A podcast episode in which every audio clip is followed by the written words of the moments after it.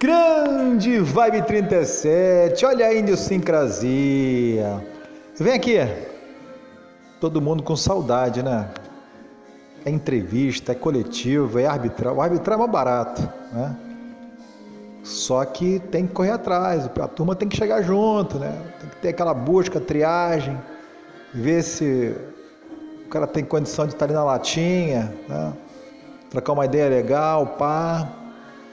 E coletivo é o seguinte, é, camarada que tem competência busca lá o leads. Né?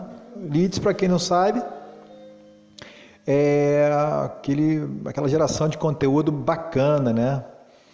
É, muito poucos são capazes de buscar essas, essas, essas grandes marcas né, de, de conteúdo audível para a gente poder difundir na podosfera. Mas o, o, grande barato é o seguinte: vai ter futebol, o esporte vai voltar e tal. O, aqui no âmbito doméstico, né? Os caras ficam forçando uma barra lá, né? Na beira da lagoa, os caras estão criando dinheiro, o telesportivo não solta o cascalho, né? Brigaram com a televisão, e, que faturamento 350 trilhões de dólares. Pô, tá, tá com o pires na mão, pô? Não estou entendendo, querem voltar? Não, não, pode, cara. Não tem remédio para o negócio do, do, do, do grilo, do, do, do, do, grilo lá do, do, do, vírus, pô. Isso aí é grilo porque o negócio vai, vai para o pulmão, malandro. Aí já era. Mas tá esquisito? Tem que segurar a onda. Você imagina para quem não tem aquela força toda né, nos 350 bilhões de dólares, como é que fica? E vou dar uma solução aqui. Depois vou passar para o meu muito mais abalizado tecnicamente nesse sentido. Eu, eu, sou um sacana mesmo. Agora é o seguinte: a Federação do Rio não está faturando, não faturou os tubos lá com os jogos lá, 10%, não sei de que. A renda de, renda de um milhão é 10% para a federação. Solta, solta o dinheiro, cara. Tá, o Larias, o São Cristóvão, aliás, parabéns ao São Cristóvão que é, tombou a sede, né? Belíssima belíssima história, enfim, referência do futebol brasileiro. Agora, é complicado, né? Os caras querem voltar com o Campeonato Carioca. Não existe isso. O Campeonato Carioca, infelizmente, nessa temporada, PT saudações e um abraço. Meu âncora, eu acho que eu tenho dito, né? Eu já me estendi um bocadinho aqui e tal, apareci, né? Estou aparecendo aqui, quer dizer, aparecendo. Vou ser escutado, não é isso? Mas vai lá, Felipe, dá uma, dá uma, dá uma pincelada com categoria aí, da, da né? Você sabe fazer, eu sei. Hã? Então é isso aí. Beleza? Bom dia, boa tarde, boa noite. Tem gente copiando a gente, tem gente copiando a gente, hein? Hã? Fizemos escola, hein? É isso aí. Vai, Felipe, vai, meu âncora.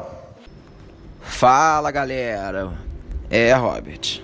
A saudade tá batendo, né? Que saudade do nosso arbitral e do mundo dos tempos normais, né? Mas enfim, vamos ao que interessa. Concordo com você, acho que o Campeonato Carioca desse ano devia. O pessoal devia esquecer, né? Mas conhecendo bem nossas federações, clubes, interesses, eu duvido que isso vai acontecer. Eu acho que ainda teremos a conclusão do Campeonato Carioca de 2020.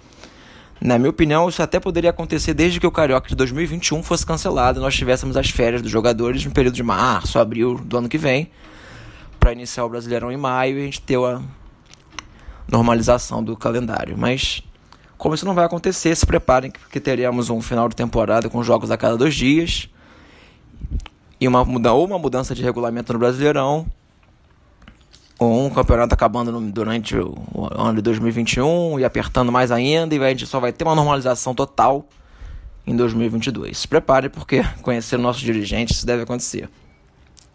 Tirando isso, a pauta esportiva fica toda por conta de volta ou não volta, quais times vão treinar, quais não estão treinando, redução de salário, Fluminense e Botafogo contrários totalmente à volta, fazendo treinamentos remotos, né? O Flamengo parece que quer que tenha treinamentos presenciais, questões de patrocinadores, financeiros, corte de funcionários, o que é lamentável, diga-se de passagem, né? Mas enfim, complicado, é difícil imaginar um futuro para a temporada 2020 que seja saudável. Não me espantaria se nós tivéssemos um, tivéssemos um brasileirão. Não tivéssemos, não, né? Se nós tivermos um brasileirão sem rebaixamento, com mais clubes. Alô, tapetão, cuidado, hein? Tirando isso, a pauta positiva é a volta do campeonato alemão, né? Que a Alemanha foi um país que conseguiu lidar com essa pandemia muito melhor que o Brasil. E até o final do mês de maio já anunciou que vai voltar às atividades normais. Sem público por enquanto, mas com bola rolando, pelo menos vai ter um atrativo pra gente poder ver um futebolzinho ao vivo, né? Porque já deu no saco esse negócio de ficar vendo um monte de retrô. VT de 1990, de 2005, 2010. É legal até certo ponto, né? Uma hora chega. Tirando isso, o único destaque é o Botafogo, com o anúncio da candidatura de Césio Melo à presidência. Em breve, quando tivermos tudo normal, provavelmente vamos ter a presença de Césio e os outros candidatos à presidência do Botafogo na nossa bancada. E o Fluminense, que mesmo com tudo isso aí parado, conseguiu dar um jeitinho de fazer um lançamento ao vivo dos uniformes, a nova linha da Umbro, com show ao vivo e tudo mais. Vamos ver se vai dar certo, né? Será que vem algum anúncio impactante aí na apresentação dos uniformes? Não sei, mas é isso, meu querido ouvinte. Infelizmente, estamos fazendo aqui um resenha mais compacto, à distância para você, mas sempre deixando, nunca deixando você na mão e trazendo conteúdo para o entretenimento durante essa pandemia. É isso, meu querido ouvinte. Um bom dia, boa tarde, boa noite, um grande abraço e até a próxima vez.